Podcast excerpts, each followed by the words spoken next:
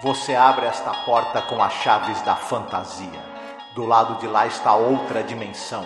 Uma dimensão de sons, uma dimensão da visão, uma dimensão da mente. Você está atravessando um território de matéria e sombras, de coisas e ideias. Você acaba de entrar em Além da Imaginação.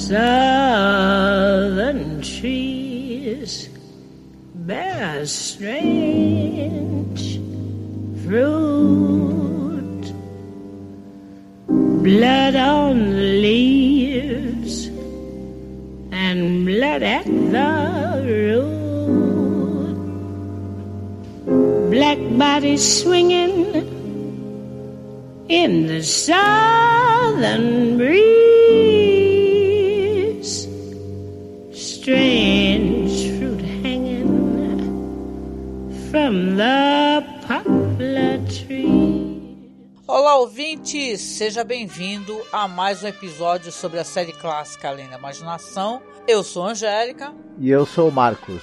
Hoje, Marcos, iremos falar sobre o episódio I Am the Night, Color Me Black. Esse é o episódio número 146 da série no geral, episódio número 26 da quinta e última temporada de Além da Imaginação. É, a tradução seria ah, Eu Sou a Noite, é, Uhum, Pinte-me de Preto, um negócio assim, né? isso. Tradução livre. Eu acho que no, no Brasil ficou só como Eu Sou a Noite. Uhum. I Am the Night. Esse episódio aqui é dirigido pelo Abner Biberman, é a última participação dele na série. Roteiro é do Rod Serling e assim, músicas do Bernard Herrmann, né? Que foram utilizadas no primeiro episódio da série, o Onde Está Todo Mundo. Sim. É episódio que a gente tem muito que falar sobre ele, não vou entregar logo de cara não, mas eu vou pedir para você que tá por aí, para você ficar escutando a nossa vinheta, não pular a nossa vinheta de apoio, porque a gente está chegando no final da temporada, precisando da sua ajuda, mesmo assim, para poder comprar as peças. Já conseguimos comprar algumas, como eu já falei, né? Mas ainda faltam coisas, então a gente precisa de você. Apoie a gente no Padrim ou no Colabore aí, ou faça um pix, tá? apoiomasmorra.gmail.com Que a gente, apesar de na vinheta estar, a gente tá falando de notebook, resolvemos montar o PC, né? Que está mais barato e a gente crê que seja um pouco mais rápido, né? Então, por favor, tá? Colabora com a gente. A gente já retorna depois da vinheta. Olá, eu sou a Angélica. E eu sou o Marcos. E hoje nós viemos aqui com um pedido muito importante para você que nos acompanha nesses quase 14 anos de podcast. Nos últimos tempos, o apoio que vocês têm dado pra gente tem sido muito importante, tem nos ajudado muito e a gente pensou numa meta para poder modernizar a aparelhagem que a gente tem para poder começar a fazer lives. Volta e meia fizemos algumas lives, principalmente agora durante House of the Dragon, né? E quem nos acompanha sabe que nosso equipamento ele é muito rudimentar. E dessa vez a gente quer tentar chegar numa meta aqui para poder pegar um bom notebook para que eu possa fazer as lives com o Marcos, fazer lives semanais, a gente gerar mais conteúdo, fazer mais coisas ao vivo, ter mais interação com os, os nossos ouvintes e espectadores. E óbvio, né, para você ter um notebook melhor, não é o computador positivo que eu tenho aqui na minha casa, é uma coisa mais cara, né? E detalhe, nem é um notebook de ponta, assim, o melhor notebook gamer, nada disso. É apenas um notebook onde eu possa fazer as lives, eu possa mostrar os vídeos, não travar, né, durante as lives. O ideal é que a gente tenha o dinheiro no local que não cobra a taxa, porque aí você estará ajudando a gente, né? E não enriquecer algum banco ou alguma né, operadora. Na verdade, um computador melhor também vai agilizar a edição dos programas, né? Exatamente. Então eu peço, Marcos também aqui, que você nos apoie, tá? Como você pode apoiar? Você pode apoiar pelo Apoia-se, mas o Apoia-se tira uma cota, né? Tira um valor. Ou você pode apoiar via Pix também. Nos ajude a atingir essa meta. Tá certo? Então a gente deixa aqui um beijo muito gostoso, um abraço muito apertado. Fiquem todos muito bem, se cuidem. Marcos, eu sou a noite, Color Me Black. Episódio que o Rod Serling escreveu na vibe assim, ele tava muito impactado pelo assassinato do Kennedy, né? Isso. A gente vem falando desde o primeiro episódio, né? Que esse ano de 63 aí, ele foi permeado de episódios que trocaram de ordem e tal, devido ao assassinato, o país estava em convulsão, né? Devido ao assassinato dele. E esse episódio aqui o, o escreveu depois do assassinato. Então, uhum. tem várias questões que ele quer levantar aqui. Exatamente, ele vai nós já vamos entrar mais nessa questão. Ele vai aproveitar uma, uma determinada história envolvendo racismo para discutir, na verdade, também a questão do ódio e o que o ódio pode fazer com as pessoas.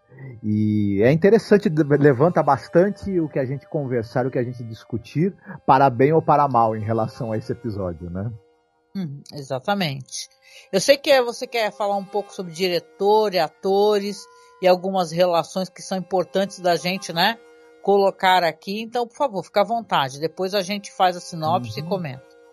O Abner Biberman, nós já falamos bastante dele, já, já, citamos aqui que ele é um cara que dirigiu filmes no ar nos anos 50 e, a partir dos anos 60, é, bastante coisas na televisão. A passagem dele por além da imaginação é muito importante. A gente vai ressaltar isso sempre, porque ele dirigiu aquele episódio The Dummy, o episódio do, do, do cara que tem o boneco de ventríloco. Um ótimo que, episódio isso, e, e, em termos narrativos, talvez seja um dos, no, no, é, um dos melhores episódios da série, em termos de episódio com traços muito autorais narrativos. É um episódio do caramba, maravilhoso. Então, é, ele fez na quarta temporada o Horace Ford, que eu não gosto muito, ninguém aguenta. Ele, Nossa, né? ele é terrível esse episódio, sim. Uhum, o Incrível Mundo de Horace Ford. E agora, na quinta, ele fez um episódio também bem interessante que é o Number 12 Looks Just Like You, que a gente gostou bastante, inclusive, né? Uhum. E é isso aí. O roteiro é do Rod Serling. E no elenco a gente tem, por exemplo, a gente tem os dois policiais, o xerife e o ajudante do xerife, né? O xerife é feito pelo Michael Constantine a, talvez um dos grandes destaques da vida dele seja o fato dele ter participado dos filmes Casamento Grego 1 e 2 e da série Casamento Grego, que teve a série, viu? Ah, é? Nossa, teve Sim. série. Não, nem lembrava Sim. disso, né? Sim. Ele é o cara que tem a teoria no filme que tudo vem da Grécia, todas as palavras Isso. já inventadas e tal, então é, é divertido. Sim. Faleceu, infelizmente, né, em 2020. Isso. 2021. É, ah. Ele no, no filme lá do Casamento Grego faz o pai da noiva, da, faz o pai da, da atriz lá da Mia Vardalos. E, enfim, faz o personagem engraçado, né? Enfim, ele e a esposa tem aquele casamento, né? Que.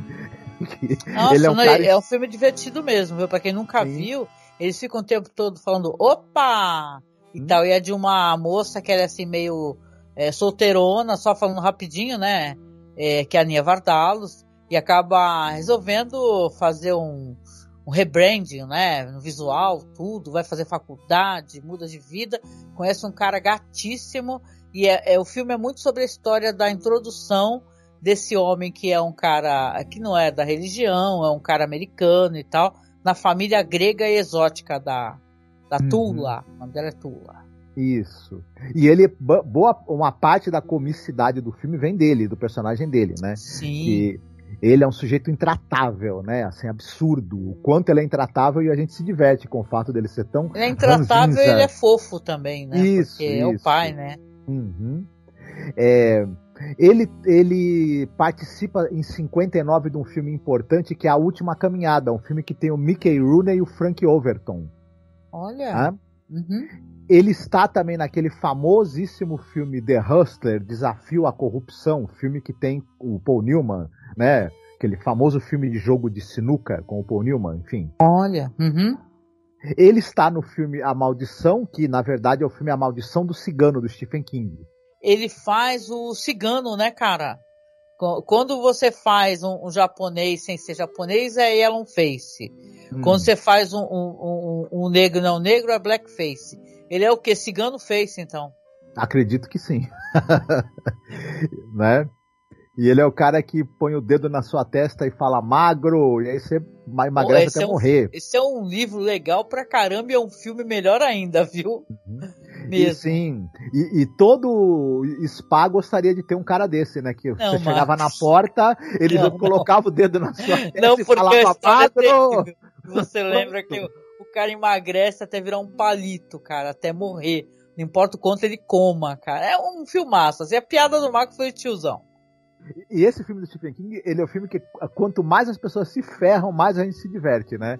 É, enfim. É, é, tem... é, o cara se ferra também porque ele é um advogado que ele ele fica livrando a cara dos homens brancos isso, lá, entendeu? Riquíssimo. Uhum.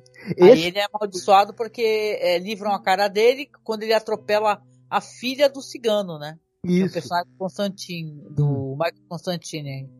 Eu, eu, eu sei que a gente está assim, no, no, nosso tema não é o Stephen King, mas é, sempre, nos filmes, do, nos livros do Stephen King, ele costuma ter personagens que são fundamentalmente bons e que às vezes é, enfrentam o mal. Nesse livro é um exemplo de um livro dele que ninguém presta, né? Todo mundo merece se ferrar. É verdade, não, e é um filme sobre a pessoa que não consegue a redenção, né? Que ele fica o tempo todo tentando depois pedir desculpa, né? Pra ver se tira a maldição dele, não consegue, né? Uhum. Então é, é, uma história terrível. Ah, um filmaço, me deu vontade de rever. Isso. O Michael Constantine, além dessas citações que a gente fez de participações dele no cinema, ele participou de muitas e muitas séries de TV. Eu vou destacar a Viagem ao Fundo do Mar, Guerra, Sombra e Água Fresca, Duro na Queda, Águia de Fogo, Magno e MacGyver. É bom que estão soltando vários fogos enquanto você fala assim, tá? Ó, as pessoas gostam que você fala, ó. Isso, é para festejar, né, é. É, a, carreira do, do, do, Michael Constantine. Eu tô citando essas séries porque são as séries que ele participou que foram exibidas no Brasil. A gente tem nesse, o personagem do xerife, a gente tem o personagem do ajudante do xerife, que aliás é um cara bem, bem mal e bem escroto, né? Diga-se de passagem, esse personagem. E ele é vivido pelo ator, pelo George Lindsay. Esse cara ele teve uma carreira entre 63 e 2006 no cinema e na TV. No cinema, ele fazia, sabe o quê? Muita dublagem para filmes da Disney. Hum, é, ele tá, por exemplo, em filmes do Robin Hood, do Robin Hood Raposinha da Disney, tá? Bem entendido. O Bernardo sim. e Bianca, Aristogatas, por exemplo.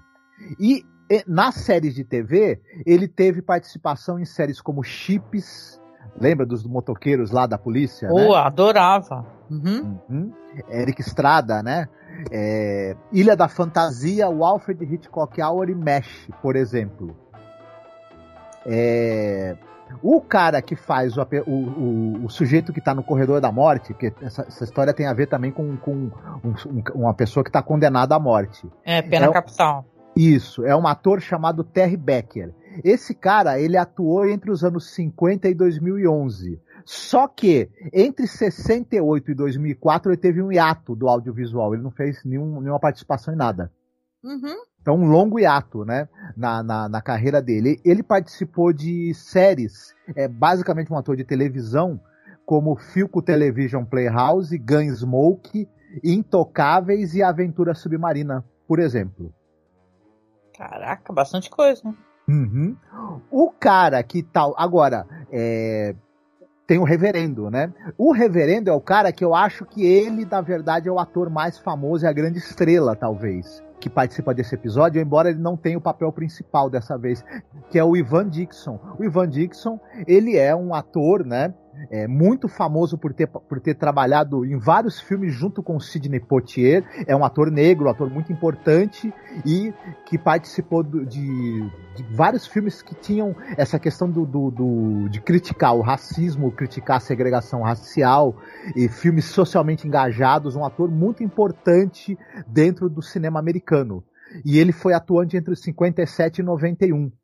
E ele começa num filme em 59, desculpa, em 57, aquele filme chamado Sangue sobre a Terra com o Rock Hudson, que e o Sidney Poitier também tá no filme. O Sidney Poitier e o William Marshall, que você deve lembrar que o William Marshall era o Blackula, né? é, esse filme Sim. é sobre a revolta dos Mau Maus, né? Daquela tribo africana que lutou contra, contra o, a, o exército inglês, né? Contra o Sim. Imperialismo inglês. ainda com o Sidney Poitier, em 61 ele faz o filme O Sol Volta a Brilhar. Ele faz um filme chamado Nothing But a Man, em 64, que é um filme de um casal de negros tentando trabalhar, é, construir sua vida, viver e enfrentando todas as todo o racismo e discriminação e segregação possível e imaginável. É um filme muito importante da denúncia, da dificuldade que, eh, sobretudo em estados ali do sul americano, os negros tinham para viver, né? Mesmo negros que conseguiam ter uma, uma, colocação melhor ou um trabalho de classe média, por exemplo, né? Sim. Não escapavam da segregação. É... Ele ainda participou de um outro filme que a gente pode destacar, é, também com o Sidney Poitier, é o filme Quando, quando, quando Só o Coração Vê, que, que o Sidney Poitier é um professor que ele ajuda, né, dá aulas para uma menina que é cega. Olha, que legal. Morena branca. E aí uhum. você imagina também, né, toda a problemática que, além de ser um filme sobre a, como, como é a educação de um cego, né, para se tornar é, independente, né, também tem essa questão dele ser negro e a menina ser branca e toda, né, então um filme importante também. E isso são as participações dele no cinema, né, é, que, eu, que eu destacaria do Ivan Dixon. Na TV, ele participa de muitas séries também. A gente pode citar o Paladino do Oeste, Laramie, né? Ele tá no, no, no The Big Taoish, o, o, uhum. episódio de Além da Imaginação da primeira temporada, que ele faz um pugilista. Episódio belíssimo. Que Nossa. a gente gravou com a Erika Ribeiro, né? Nossa amiga. Isso, sabe? Esse episódio eu tenho um grande encanto por ele, até hoje. É lindo, é, é lindo. É, é discutida essa questão de parece que você não é um merecedor, né? De coisas boas, né? E tá é Sim. muito interessante.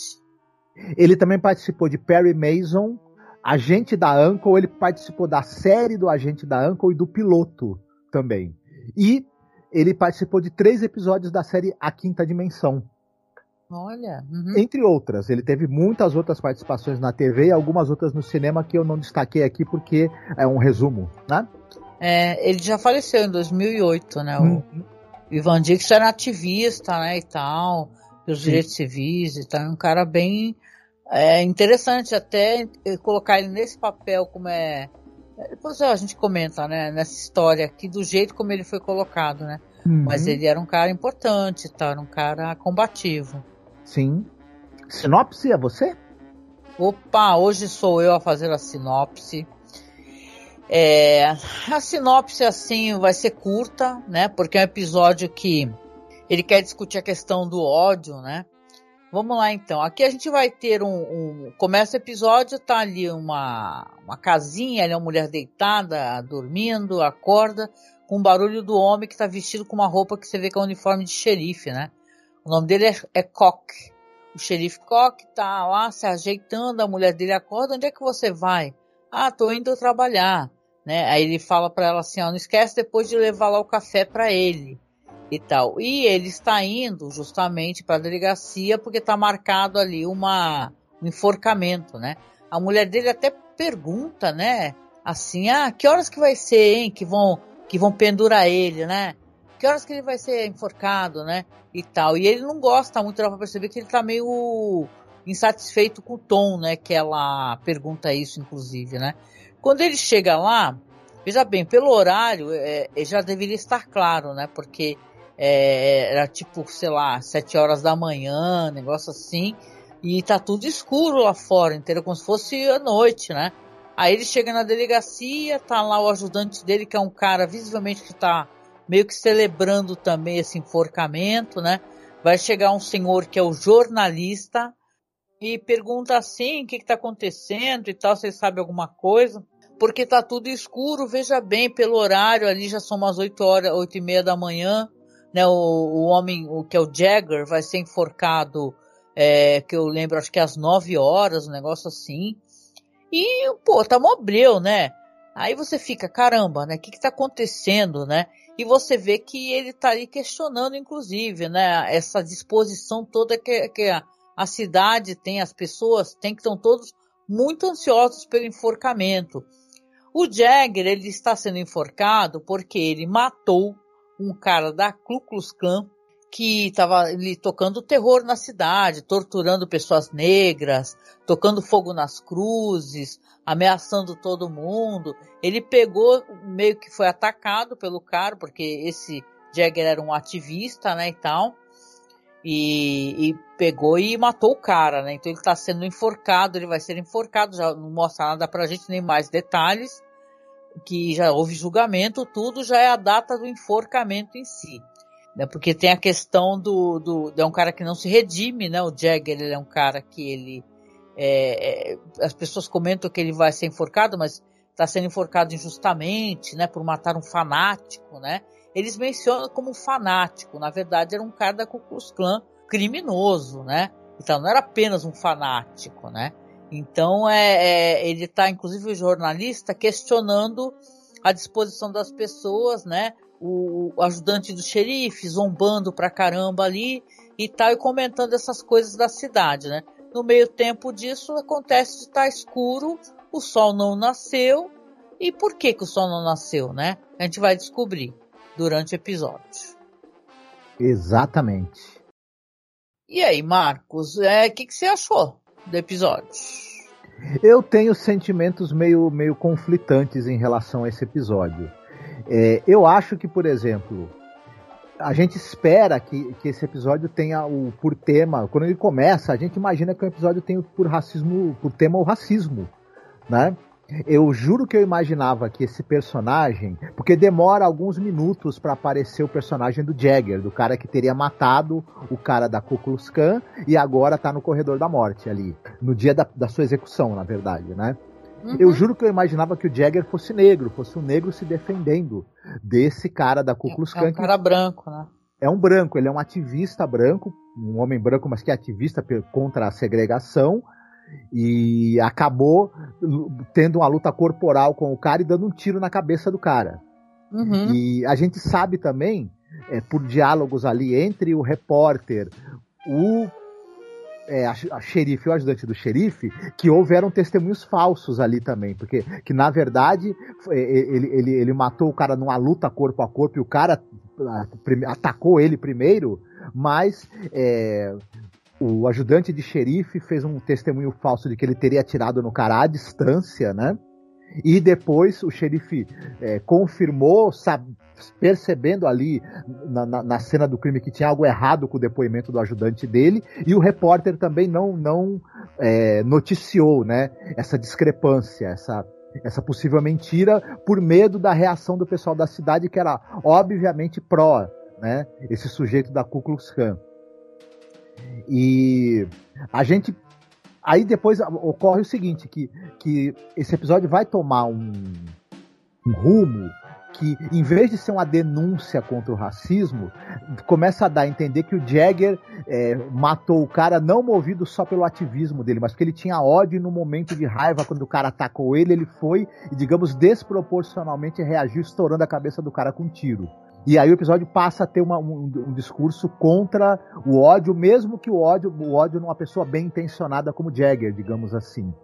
É, é um pouco complicado, eu acho, essa leitura, porque a gente sabe as monstruosidades que os caras da Ku Klux Klan fazem, a gente sabe que a população negra, nessa época, inclusive anos 50, 60, ela não tinha como reagir, até porque a própria polícia apoiava. Então, se você, por exemplo, tentasse reagir a uma agressão de alguém da Ku Klux Klan, a, a polícia ia te prender como agressor e o ju, juiz ia te condenar como como agressor e não como vítima. E se você matasse um deles para se defender, é, na verdade o, a polícia ia te, ia te prender como, como, como, como culpado e o juiz ia te condenar. Então, na verdade, a gente começa a achar que to, toda a violência contra esse tipo de pessoa é pouco.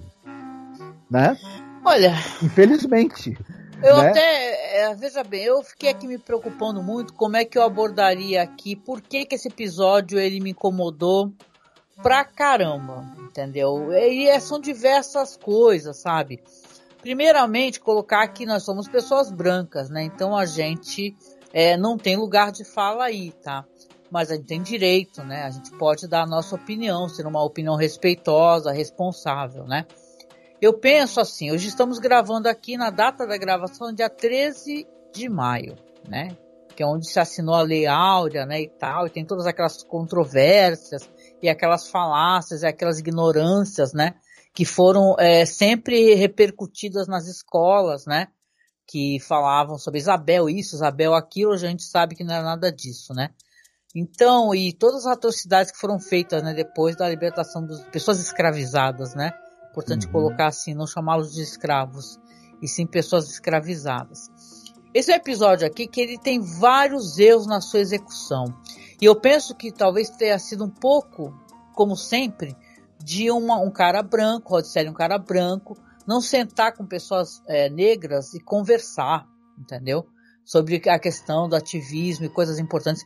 Que esse episódio, ele tem uma coisa muito estranha, que ele dá a entender que é meio para você virar outra face, né? Aqui a gente vai ter o Ivan Dixon, que ele aparece em algum ponto do episódio mais à frente, que ele é um padre, um reverendo, né? E ele vai lá, porque o cara ele não aceita, o Jagger, ele que está condenado à morte, ele não aceita falar com padre, falar com nenhum religioso, ele não quer falar com ninguém. Ele está é, consciente da, da culpa dele e ele, tá, é, ele não quer se redimir disso, entendeu? Ele não é aquele cara que fala, ah, eu matei, mas me arrependi. Não, ele não está arrependido, né? Então o episódio ele quer discutir a questão do ódio, ele não quer discutir a questão do racismo. Uhum, né? Então me parece uma perfumaria de coisa de homem branco, entendeu? Ele, ele, não entendeu o que está acontecendo. Né? E a, eu tô falando da história americana, né? da história brasileira, mas porra, nos Estados Unidos teve um massacre em Tulsa, que quem assistiu Watchmen lembra. Que simplesmente chegou a galera lá, vários caras brancos armados e saíram tocando fogo, atirando e matando todo mundo. E é uma cidade que onde moravam as pessoas negras, que tinham seu comércio, ela tinha uma certa é, é, questão de, de, de, sucesso financeiro, sabe? A comunidade estava bem, uhum. entendeu? E foram detonados e destruídos. Uhum. Porra, meu. Como é que tu vai falar para as pessoas que são escravizadas, assassinadas, mortas, entendeu? Que são, é, é, pô, George Floyd, caramba, o cara foi uma, morreu na frente de todo mundo, entendeu? Com o cara pisando no pescoço dele. Uhum. Que é, como é que é? Tu vão virar outra face pra essa galera? Entendeu? Isso. Então, sim, eu entendo. O Marcos até me corrigiu, você me corrigiu, que eu falei assim, o nosso ódio não pode ser, é, como é que se diz? Eu falei assim, o nosso ódio não deve ser reduzido. Mas a palavra não é ódio. O Marcos ele, ele falou a nossa indignação, nosso desejo de justiça. Eu, às vezes, vou ser bem sincero, não vou falar por questões jurídicas, que eu sinto ódio de algumas figuras políticas que ficaram rindo enquanto o povo brasileiro morria. Eu não sinto indignação, não. Eu sinto ódio. Ódio mesmo. Ah, isso faz mal. Porra, foda-se. Eu quero me sentir mal então, porque uhum. é o meu ódio que às vezes me move para poder me levantar, que fazer eu me mover quando eu recebi a notícia que na. A, falei pro Marcos que, porra, 4 mil pessoas morreram, entendeu? Eu tinha que trabalhar no dia seguinte e, e sabe, não surtar totalmente. Uhum. O meu ódio estava me movendo como moveu muito brasileiro. Então, aqui é uma outra questão, a questão racial. Eu acho que o Rod Serling aqui, ele errou na maneira como ele conduziu esse episódio, aquele episódio que, primeira coisa que para mim me parece inconsistente, nós vamos continuar a contar aqui a história. Você tem um, uma, um incidente climático, entendeu? Um incidente, sei lá, quase que divino, na é verdade, o dia não amanheceu. São oito horas e meia, são oito e meia da manhã. Cadê? Cadê o nascer do sol? Por que, que o sol não nasce? Entendeu? Então, aonde que no meio da, dessa espécie de complicação, entendeu? Que moveria, né? As pessoas iam ficar totalmente desesperadas, porque isso é estranho. As pessoas iam querer ainda ó, se reunir na praça para ver o enforcamento do, do cara, né? Ah, porque eles são malvados, ok né? Mas veja bem, se eu, se são nove da manhã em Tamobreu lá fora, eu tô achando que o mundo vai acabar, bicho. Uhum. Eu quero lá saber se vai enforcar o Jagger ou não. Eu vou pensar em abraçar minha família, sei lá, e falar, cara, é o seguinte, merda voou, o mundo vai acabar. E é isso aí, galera. Vamos se juntar aqui, ficar junto aqui nos nossos últimos momentos, sei lá. Então, mas é uma cidade que não tá nem aí. O, o Tamobreu, sabe, eles, eh, eles se informaram ali, disse que o cara ligou pro Capitólio, né, o jornalista, e que realmente é só lá, naquela cidade que tá Mobreu, né? Então, claro, a gente está dentro da zona crepuscular, a gente sabe que as coisas não acontecem como aconteceriam, Mas o Rod Serling, ao mesmo tempo, ele sempre quis, é, sempre dentro das histórias dele, ele quis colocar alguma coerência, existe uma coerência dentro da própria história, mesmo ela sendo em além da imaginação. E aqui eu acho que essa história ela é cheia de incoerências, sabe? Ela quer discutir o ódio porque mataram o John Kennedy. Então o ódio, aí depois uhum. até vai se falar de algumas é, é, tá, vão falar, vão mencionar Dallas, especificamente Isso. no episódio. Uhum. Né, Marcos? Eu vou te dar a palavra. Só para Eu acho que ele, é, ele tem diversos pontos onde as coisas degringolaram ali, entendeu? Olhando de longe, ele parece que ele quer tratar das coisas certas, só que chega ali ele não trata. Ele não sabe tratar. Ele vai, ele vai abordar perdão, entendeu? Contra clã, contra Ku Klux Klan, não dá. Né? É estranho. Como é que é? Não, será que a clã te mata mas você não pode matar clã? Será que se fosse um homem negro ali prestes a ser enforcado, haveria alguma comoção daqueles jornalistas ou aquela coisa do, do, do, do xerife ficar pensando, ai, eu agi incorretamente, ai, o jornalista, ai, eu agi incorretamente, será? Fico pensando, sabe, se não é uma história de um cara branco, entendeu? Que ele meio que se perdeu, como é que ele ia abordar essa história? A gente deduz com uma certa facilidade que se o cara né, matou o sujeito da, da clã numa briga e eles alteraram o que eles puderam da verdade para fazer parecer que ele atirou à distância. E certamente eles também não reprimiram de forma nenhuma as atrocidades cometidas pelo pessoal da clã na região. O xerife claramente, não, certamente não reprimia a perseguição Isso. que o pessoal da clã possivelmente fazia, né? Aquele não é o único erro dele, né? Ele, ele não é, pressionar o legista por uma autópsia. Ou então, é. né, tentar. É, são vários erros, né? Aquela é uma cidade racista, certamente, e ele tá se omitindo porque ele, ele fala: eu preciso que eles votem em mim para me reeleger como xerife, lembra? Sim. E, e, e, o cara do jornal fala: eu preciso que eles continuem comprando o meu jornal. Então, resumindo, tá todo mundo fazendo. É, digamos que eles, eles não, se, não são pessoas, digamos assim, eles em si racistas, mas eles fazem a vontade dos, do, do, da, da, cidade que é racista. E, Sim. enfim, se comportam como tais. E o que, mas o que você colocou também dessa questão do, do, do, do ódio de um lado e ódio, de ódio do outro, é, tá muito bem colocado, porque assim, você tinha a questão, vou dar um exemplo muito, muito, é, os Panteras Negras, que era um grupo que ele, tinha, que ele tinha uma característica de ser um grupo armado, que é, cometia episódios de violência também esporádicos, só que assim, num contexto em que a polícia, você era negro, a polícia te matava, você é, colocava uma arma na sua mão para fingir que você era um criminoso. Depois, os juízes iam lá, e, ou então você era morto na frente de todo mundo, depois o juiz absolvia os policiais e ainda tentava dizer que, que na verdade você era o culpado de ter sido morto. E aí, quando você tem um, um, grupo que, que vai resolver é, dar o troco nas pessoas que fazem isso, e, e, a gente não está dizendo que isso seja certo, mas a gente, mas é meio, é, meio, é meio que colocar isso no, no, no, no, no mesmo peso. Eu acho muito complicado, que é o que, que o Rod Selling meio que faz, né? É... Eu, eu, eu já não tenho papas na língua. Tu, a gente não tem que. Sabe, eu sei que o ciclo da violência tem que ser quebrado em algum momento. Alguém vai precisar parar e vai assumir o dano que tomou. Uhum, Mas, cara, você não pode. É, a pessoa é, ser inimputável, a gente já viu o que acontece. O político que é inimputável, Sim. com a pessoa que uhum. pode fazer o que quiser, Isso. entendeu? Com o policial uhum. que sabe que não vai ser preso.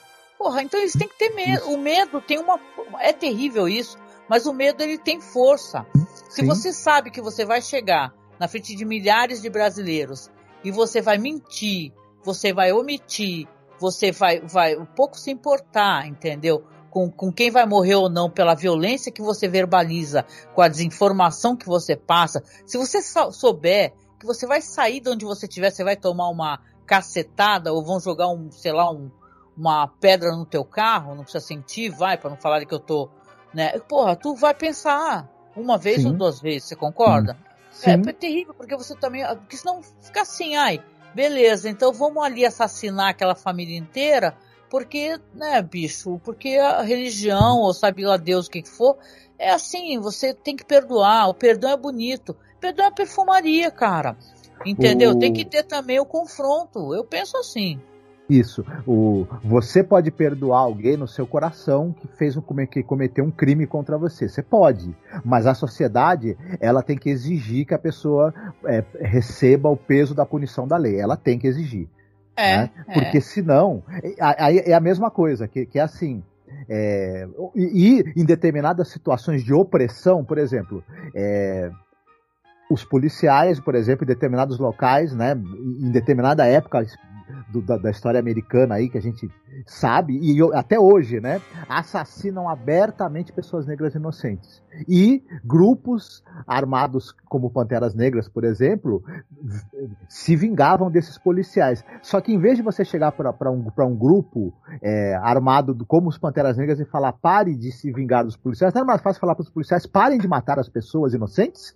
Né? Sim, Até meu. porque, detalhe, o policial, ele, tá, o policial, ele representa o Estado. Então, ele tem uma responsabilidade muito maior e mais pesada de não cometer esse tipo de injustiça e violência. Se partir dele, aí é, é claro que ele está dando um aval para todo tipo de violência possível, se a, se a violência e a justiça partem dele, inclusive. Não, então, e eu, não é eu acho, eu sou Zé Povinho mesmo, entendeu? Que eu sou a favor de enfrentamento. Ó, pô, o Rod Serling, ele sempre foi muito revoltado com a história do Emmett Till.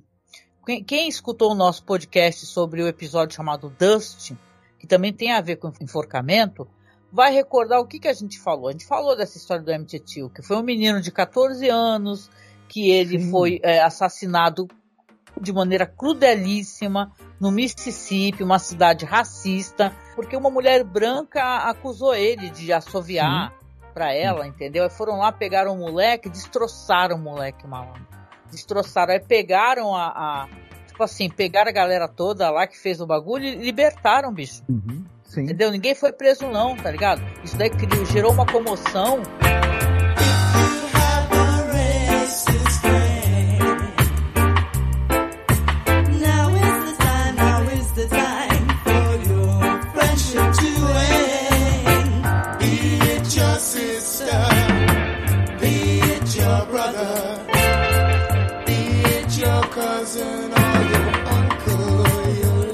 Então, então eu entendo, sabe, o que que ai, vamos, vamos falar sobre ódio, mas não dá para tu botar essas questões, elas têm elas têm pesos diferentes. Isso. Entendeu? Não dá para você pegar e você falar assim, olha, é, vamos, vamos lutar contra a clã.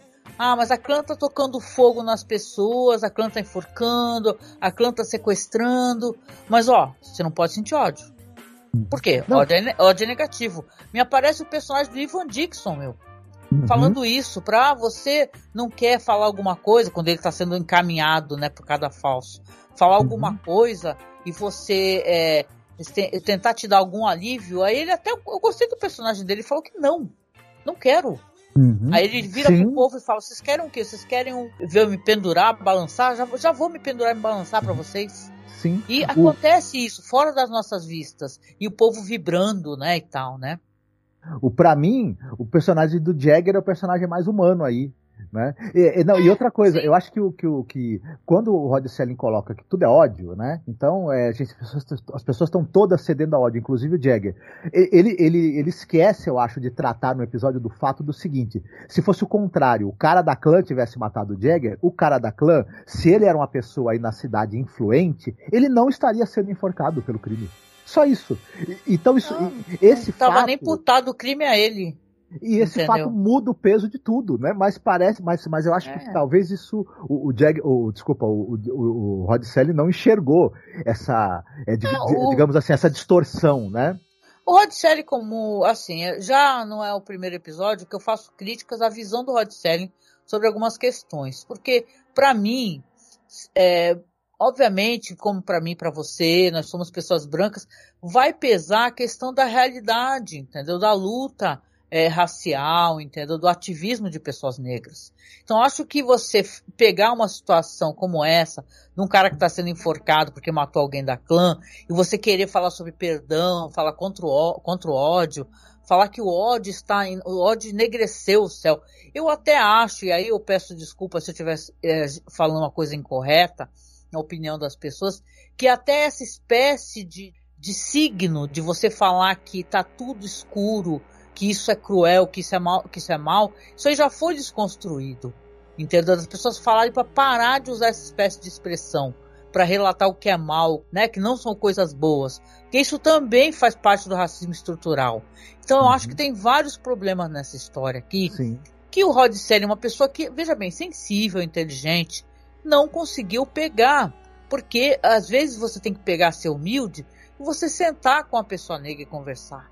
Entendeu? Hum. Falar, eu preciso entender a sua luta. Me explica, né? eu tenho esse roteiro aqui, você quer ler e me dizer se eu tô errando, aonde que eu tô errando, entendeu? E cara, você não pode chegar a esse negócio de virar outra face. Toda a minha vida eu sou de família católica, né? E tal. Hoje em dia eu não sou muito religiosa para assumir. Mas assim, mas eu- minha família toda a vida, minha mãe falar para virar outra face, virar outra face. Isso daí acabou instilando em mim, eu acho que em muita gente, muita raiva. Entendeu? Tu tem que virar outra face para quem tá te ferrando, né? Não que eu virasse, veja bem. Mas eu penso assim, não é, são pesos diferentes, são histórias diferentes. Uhum. É que nem aquela tal justiça restaurativa. Ela não é colocada em todas as questões, porque tem, tem questões que a justiça restaurativa não contempla. Entendeu? Uma coisa é um atropelamento. Entendeu? Uma coisa, sei lá, é um dano causado que a pessoa aceite a justiça restaurativa. Então, outra coisa é você praticar assassinato cruel e tal, e por aí vai, Uhum. entendeu? Isso. Então, não é o mesmo peso. Eu acho que é uma história muito equivocada. Ela é muito moralista e pior, ela é pretensiosa. Essa é uma história pretensiosa. Ela termina de um jeito pretensioso. E eu até brinquei contigo, né? Eu falei, nossa, então o céu vai ficar totalmente preto aqui no Brasil, porque, porra, uma Uhum. de gente votou no Bolsonaro. Então, é, complicado, né? Ele parece dar a entender que o a noite, né, o dia não amanheceu nessa cidade, ela continuou numa espécie de noite eterna por conta da maldade ali, e depois isso aconteceu no resto do mundo todo, porque na verdade é em todos os locais onde tem ódio, que na verdade são todos. Mas mesmo aí, é, ele parece dar a entender que tem mais ódio em alguns locais do que em outros, né? É, e não tem em cima da Casa Branca, né? Que engraçado, Isso, né? Lá o céu tá normal, né? Uhum. em cima da Casa Branca. Tipo assim, eles, men eles mencionam literalmente Vietnã do Norte. Nossa, o Vietnã do Norte é malvado, é isso? É cruel, tem O- o- ódio? isso, os É? se fosse assim, os lugares mais é, cumulados de trevas, né, e de noite eterna, escuridão eterna da face da Terra, tinham que ser o Palácio de Buckingham, Casa Branca, concordo Porra. contigo, certamente. Né? Muro de Berlim. É, é- é É? até meio, é, sabe, é, prisão política em Budapeste, em Dallas, nosso local em Dallas, onde mataram. Que... Gente, não é debochando do cara que foi morto a tiros, moro? Mas a cidade, e o Rod é um cara que é um americano médio, entendeu? Então, ele, certas paradas ele colocava assim, com aquele é, é, negócio de, de. Apesar de ser um cara considerado um, um democrata, é que nem eu falei, né? Já falei, não é um cara de esquerda, não tem uma visão à esquerda. Não, Entendeu? A É. visão liberal, entendeu? Era a favor da, do Kennedy e tal, era a favor de coisas legais. Só que assim, é uma falta de. É uma. Fica parecendo episódio. Sabe, eu até mencionei aquele Pílulas de Sabedoria. o- Você lê um livreto e fala, opa, qual que é a sabedoria do dia? É isso que foi esse episódio. Ele fala com ele, ele, eh, tem até essa questão toda do Kennedy a gente não, não se tem certeza até hoje né das motivações mas um, há fortes indícios que na verdade a própria clã que pode ter explodido a cabeça do Kennedy em mil, em mil pedaços né? e Pode- aí eu tô rindo dele não, mas pode ser isso mesmo, viu? Tô- isso, eles são, os- Acertou. eles são grandes candidatos a terem sido os assassinos do Kennedy, o É. Ku Klan. E aí, diga, esse pessoal que você tem que dar outra face, o Porque pessoal o que pessoal explode a da sua clã cabeça, não era tipo cidadão médio, não. Era galera importante, poderosa. Saca? Entendeu? É Gente importante com grana, envolvido com gente com grana, né? Aí no Isso. final ele termina porque o episódio é basicamente isso. É isso, termina, enforca um cara e vão ter lá uns diálogos entre eles. O Ivan Dixon, o xerife vai falar essas paradas que o Marcos comentou. Ah, nós não fizemos o que precisava. E no final nós acabamos é, colaborando com o que aconteceu. E no final Rod Serling termina assim: uma doença conhecida como ódio. Olha, eu acho que ele deveria ter trocado uma doença conhecida como racismo. Não é verdade?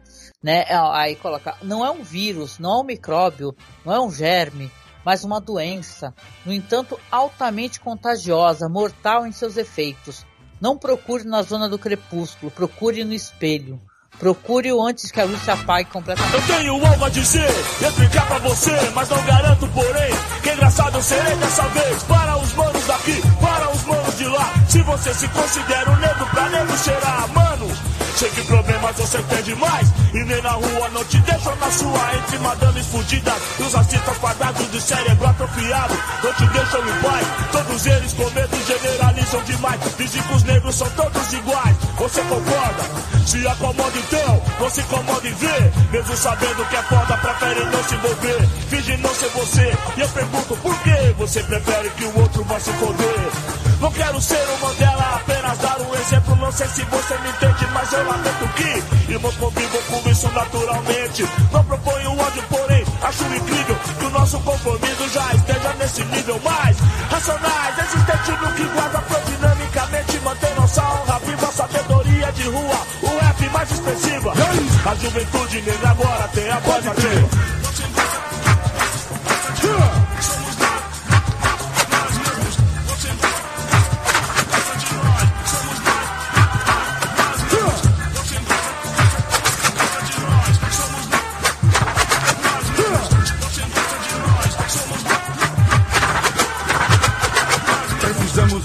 de crédito popular, como Malcolm X, em outros tempos foi na América. Que seja negra até os ossos, um dos nossos, e reconstrua nosso orgulho que foi feito em destroços. Nossos irmãos estão... Eu acho que o episódio, sabe, pra mim, assim, eu- veja bem, eu acho que o The Obsolete Man é um episódio que, tipo assim, me- é, acho mais interessante na proposta dele do que episódio como esse aqui, que me parece um, um roteiro escrito por um homem branco que eu acho que ele não fez a leitura correta. Eu queria até mencionar, Marcos, antes que eu esqueça, né, porque a gente acaba batendo papo e esquecendo. Esse episódio aqui, é claro, na construção dele, o roteiro do Rod Serling, mas o, o William Fraug, né, que foi um dos produtores de da Imaginação, ele escreveu um, um, um roteiro chamado Many, Many Monkeys, que foi comprado e tal pela produtora, só que acabaram não apresentando, acabou não virando um episódio nessa época, na série clássica. Porque aí quando veio a série dos anos 80, eles fizeram, né? Essa história, que é uma história que é, o nome dela é Many, Many Monkeys, porque tem aqueles macacos, não tem aqueles que ficam tampando os olhos, é, a boca, o ouvido, não tem? Que tá falando sobre questão de justiça, né, inclusive, né? Tem uma simbologia, assim, uma explicação dessa simbologia.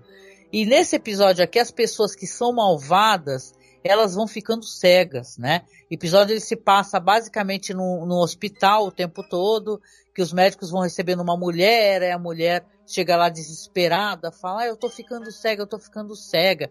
E depois vai virando uma espécie de, sabe, uma pandemia de pessoas cegas. Aí eles tipo vão o, o livro do Saramago. isso, o livro do Saramago. Como se fosse o livro do Saramago. Eu não sei nem se. Apesar que você vê que aqui é de 63, né? De qualquer maneira, porque essa história Many Many Monkeys é do William Frog é de 63. Aí você tem aqui uma história que, é claro, é aquela série dos anos 80, né? Que o visual é anos 80 puro, né? Não tem aquela coisa rebuscada que a série clássica tem. A série clássica é, é- ela é, ela é muito bem feita, né, no seu visual, sempre foi, né, as cenas da série. Mas aqui você tem uma história que eu acho que ela é mais honesta na proposta dela e tem certo momento que, as- que os personagens vão começar a fazer a leitura de que tem a relação com a, o jeito como as pessoas eh, lidam com as outras. Se elas têm empatia, se elas têm sensibilidade com a dor alheia, que quando elas não têm, elas vão ficando cegas. Então é interessante isso daí, né? Não é um episódio maravilhoso, incrível, mas eu acho que ele é melhor do que esse episódio aqui. Pelo menos ele não se arrisca a falar de temas as quais, sabe, ele não vai saber desenvolver. Aqui é a questão da maldade humana. Você pensa assim, ah, a so- sociedade como se fosse uma espécie de bactéria. Depois ele descobre que teve uma explosão, né? Eu tenho esse episódio aqui que essa série não é fácil de achar em boa qualidade. Mas como eu tenho e tenho com a legenda, eu vou legendar e vou deixar na publicação, tá? Lá no site. Dá uma procurada lá, masmorracine.com.br, que eu vou deixar com legendas para o pessoal assistir.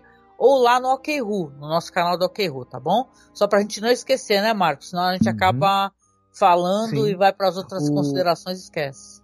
Eu acho que, é, só- pra completar essa coisa, pior do que o ódio é a banalidade do mal. A Hannah Arendt acertou, porque assim, alguém que, fa- que faz o mal pro outro porque odeia, essa pessoa ainda tem solução, porque ela pode, é, por uma série de razões, parar de odiar. Entender É que ela tá odiando e não odiar mais.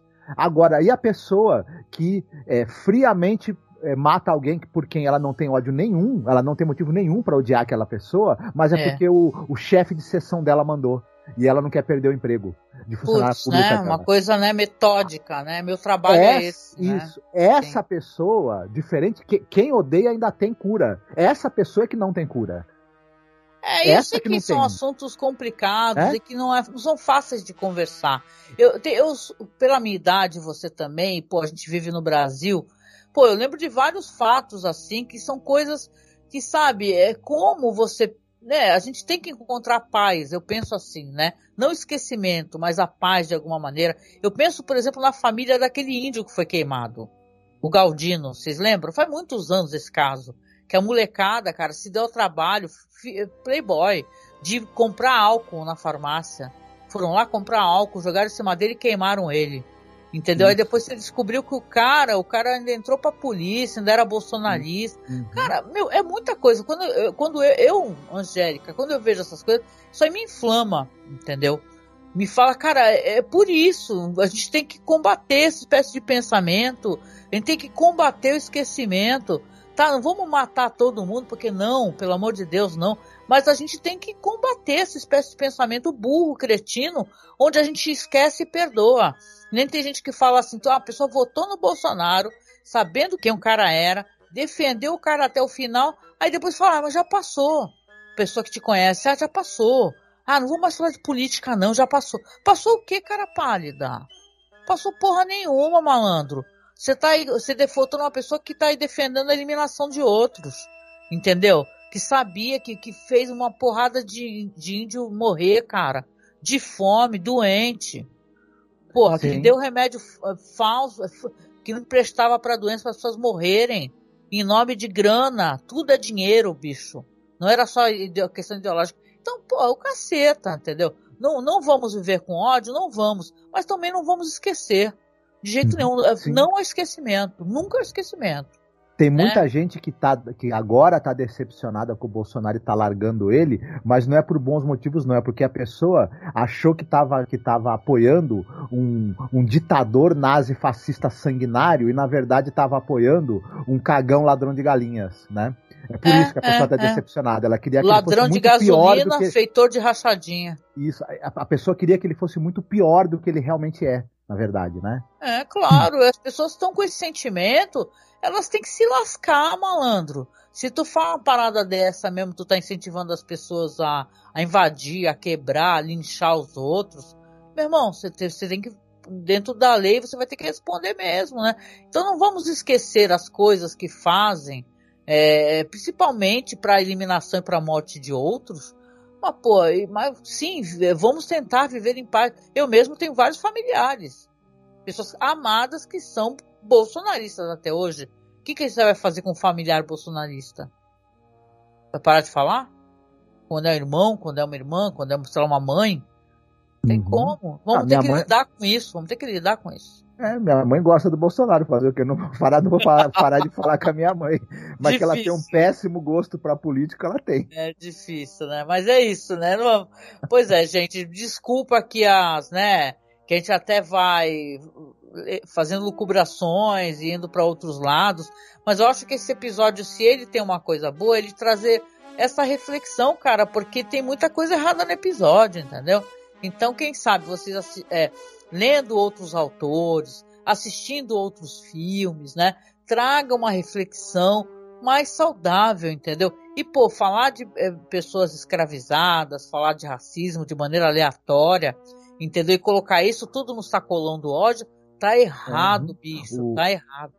A solução do, do, do mundo não é, o, não, é, não é acabar o ódio. Terminar o ódio, extinguir o ódio, que o mundo vai virar um paraíso. É, tem que extinguir a opressão e a injustiça. Aí sim. Aí Sim. o mundo melhora. Porque, até Não, porque tem- o ódio Tem até aquela desaparece. expressão, né? É angry eh, black woman, angry. Como é que é? Angry eh, black man. Entendeu? Ah, pessoa negra raivosa. Entendeu? Parece isso. Tá apontando um dedo, falando, ai, você é raivoso. Sai pra lá, cara. É, exata, às, vezes as pessoas têm muito, mu- muita razão para terem, pra terem raiva dentro de si, né? E, enfim. É. Enquanto que a pessoa que na verdade gerou toda a situação que faz com que essa pessoa tenha raiva de opressão tá dando risada, né? Exatamente. É isso, gente querida. Então vamos lá para a parte de recomendações, porque a gente pode sim recomendar coisas bem melhores do que esse episódio aqui para você, para trazer algumas coisas com certeza vocês já conhecem, não tem problema, mas a gente ah, colabora aqui e de repente você faz a revisão, correto? Bora lá então, Marcos. O que, que você tem para recomendar hoje? Eu vou roubar de novo, vou recomendar dois filmes, sinto muito. Tem jeito. Pode falar. Um é o filme Selma, uma luta pela igualdade da Ava DuVernay, que trata né, daquela marcha para a cidade de Selma promovida pelo Martin Luther King e todo né, o, o risco né, e, e a problemática que se seguiu aí, né? E era uma marcha para promover que, que o direito né, que as pessoas negras tinham ao voto tinha, tinha sido conquistado fosse respeitado em determinados locais onde os governadores e prefeitos queriam simplesmente impedir as pessoas de chegarem ao local de votação através de intimidação e, e- e ameaças, né? Exatamente. É, então, enfim, veja se você resolve isso daí dando outra face, uma situação como essa, né? Bem, e, e é isso, um filmaço absolutamente sensacional da, da, da, da Ava DuVernay, é, uma atuação do David Oyelowo e da Carmen Ejogo. Você deve lembrar da Carmen Ejogo do, do True Detective, né? Da, Nossa, sim. terceira temporada. Atuações maravilhosas dos dois. Enfim, um filmaço imperdível. Quem não viu ainda, por favor. E é, um filme um pouco mais antigo do que esse, um filme do, do, do, do Alan Parker, Mississippi em Chamas. Passou muitas vezes na televisão brasileira, muita gente viu, mas quem ainda não viu, é, esse- eu, eu- eu quero citar esse filme também porque ele trata justamente do assassinato de jovens brancos que eram ativistas pelos direitos dos negros no, no, no- no sul né, dos Estados Unidos. E, Aham. e após o assassinato desses jovens, obviamente assassinados pela Ku Klux Klan, né? é, barbaramente assassinados, é, dois agentes do FBI, vividos pelo William Defoe e pelo Gene Hackman, vão investigar o caso e tentar descobrir quem são né, esses sujeitos da clã que assassinaram esses jovens. E eles, obviamente, ah, são recebidos assim na região onde eles vão ter que fazer a investigação, que é uma região é, de domínio da clã, né? Da Ku Klux Klan, e são recebidos assim de maneira bastante pouco amistosa, né? Mas e, e isso vai gerar muito da tensão que o filme tem. Então, outro filmaço que imperdível, enfim. Ai, caramba, pô, ótimas recomendações, hein? Muito bom, muito bom. Arrebentou. E você, o que, que você tem para nos recomendar? Olha, eu vou recomendar uma parada que eu já é, devo ter recomendado. É uma coisa recente, tem muito filme bom, entendeu?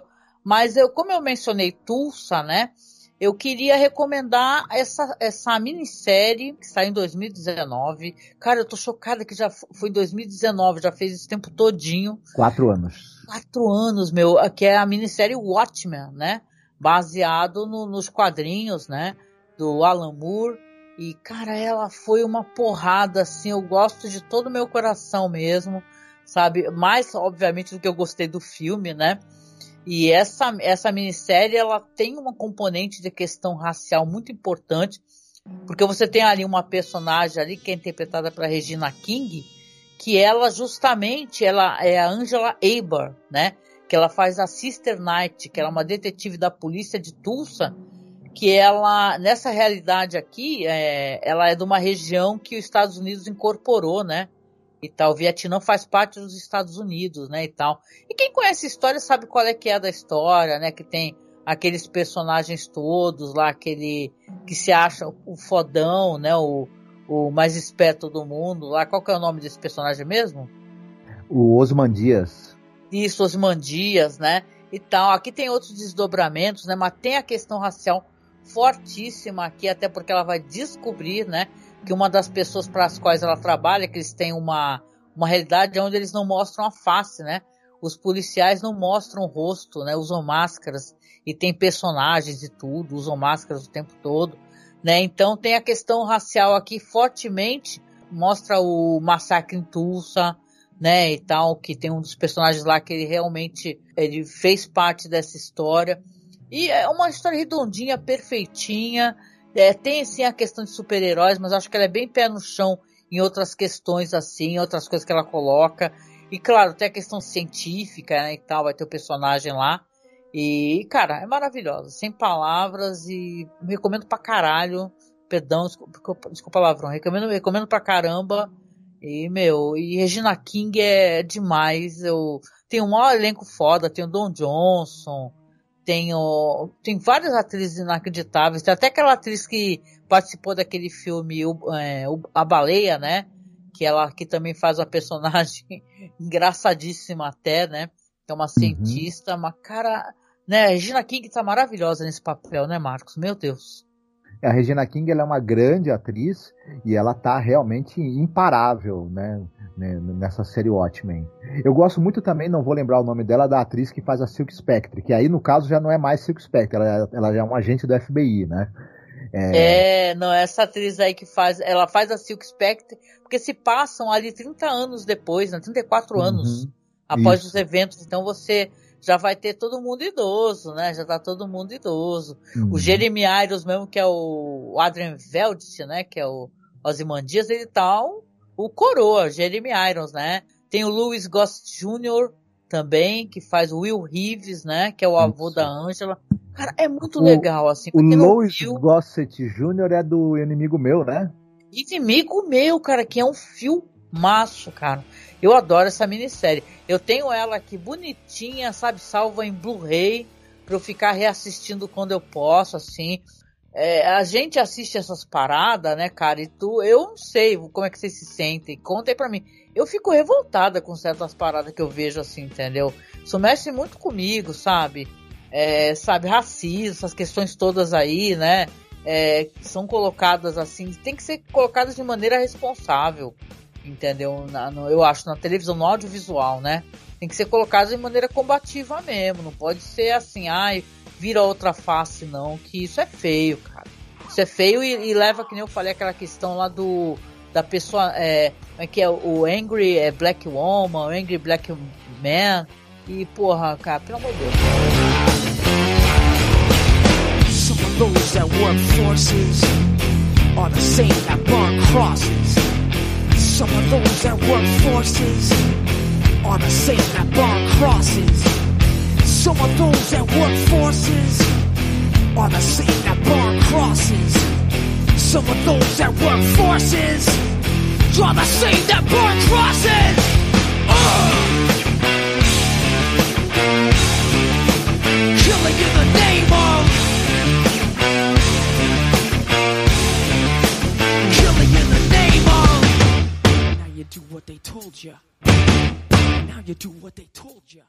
E é isso, né, galera? A gente vem chegando no final do programa.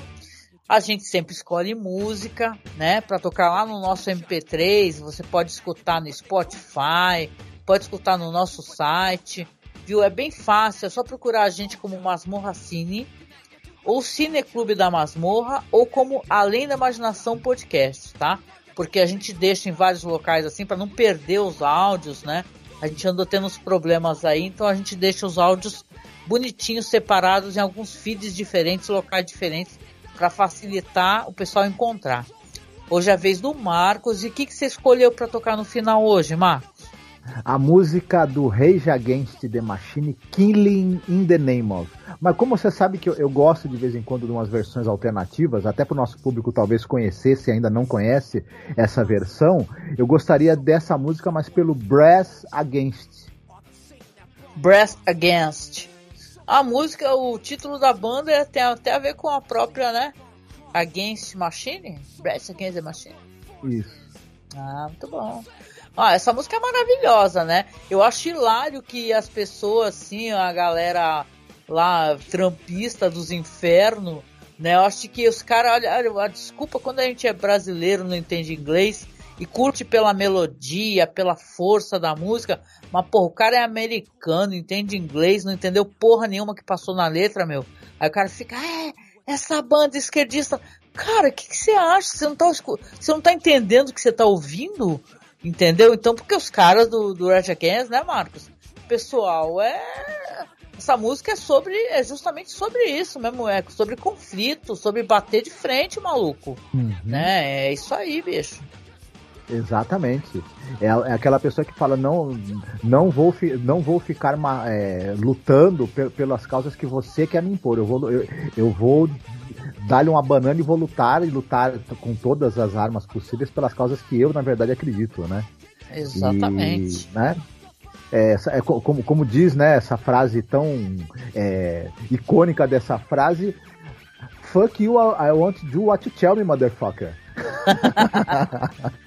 é, muito bom, gente. Uma música maravilhosa. Escutem aí o original, né, do Rage Against. E escutem também essa versão que o Marcos colocou aqui, porque é muito legal essa, esse Brass Against é, The Machine, né? Não sei se é Brass Against The Machine. Acho que é só Brass Against, né? Isso. Ah, legal, muito bom. Então vai tocar no finalzinho para vocês. E claro, né, chegando no finalzinho aqui, eu agradeço você nos acompanhar. É, a gente teceu críticas ao episódio, porque a gente faz isso. A gente não assiste a imaginação para elogiar tudo. Quem nos conhece sabe como somos. Você que está escutando, você concorda com a gente?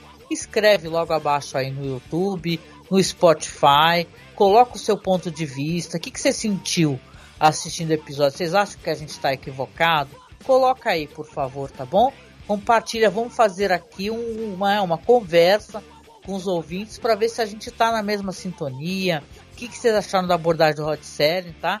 Deixa de colocar logo abaixo aí.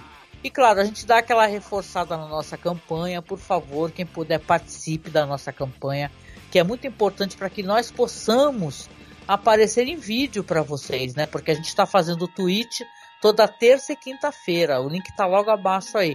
E a gente quer aparecer em vídeo, quer bater papo, quer falar sobre Hannibal, quer fazer o nosso projeto que é bem divertido, que é o Call Crimes, mas a gente precisa terminar de comprar as peças desse PC.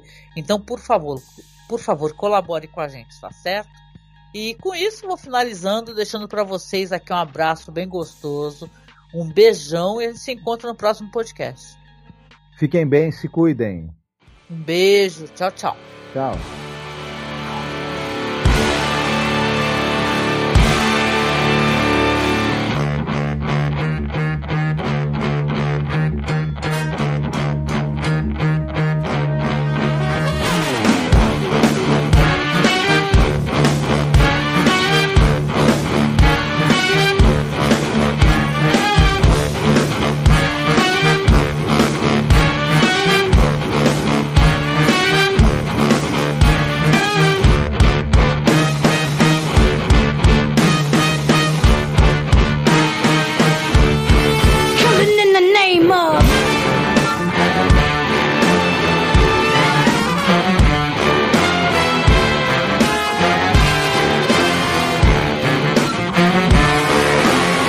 Some of those that work forces are the same that burn crosses. Some of those that work forces are the same that burn crosses. Some of those that work forces are the same that burn crosses. Some of those that work forces are the same that burn crosses. Oh! Killing in the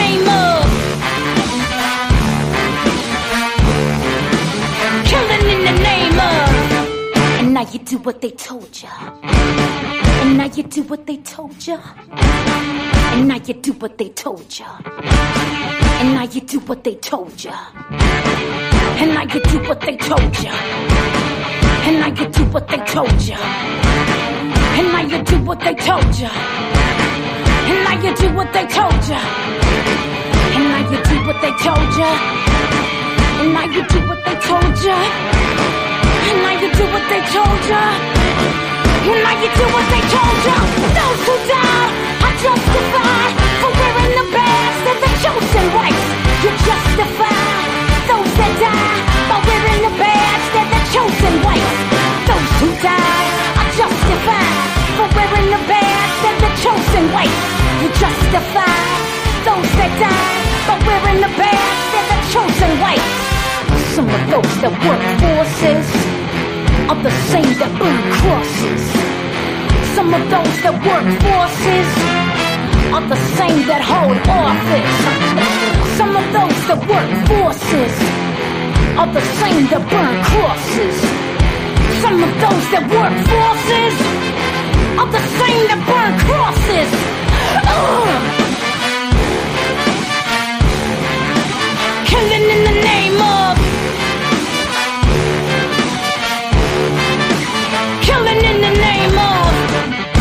you do what they told ya And now you do what they told ya And now you do what they told ya And now you do what they told ya and now you do what they told you. Now you're under control. And now you do what they told you. Now you're under control. And now you do what they told you. Now you're under control. And now you do what they told you. Now you're under control. And now you do what they told you. Now you're under control. And now you do what they told you. Now you're under control. And now you do what they told you. Now you're under control. And now you do what they told you.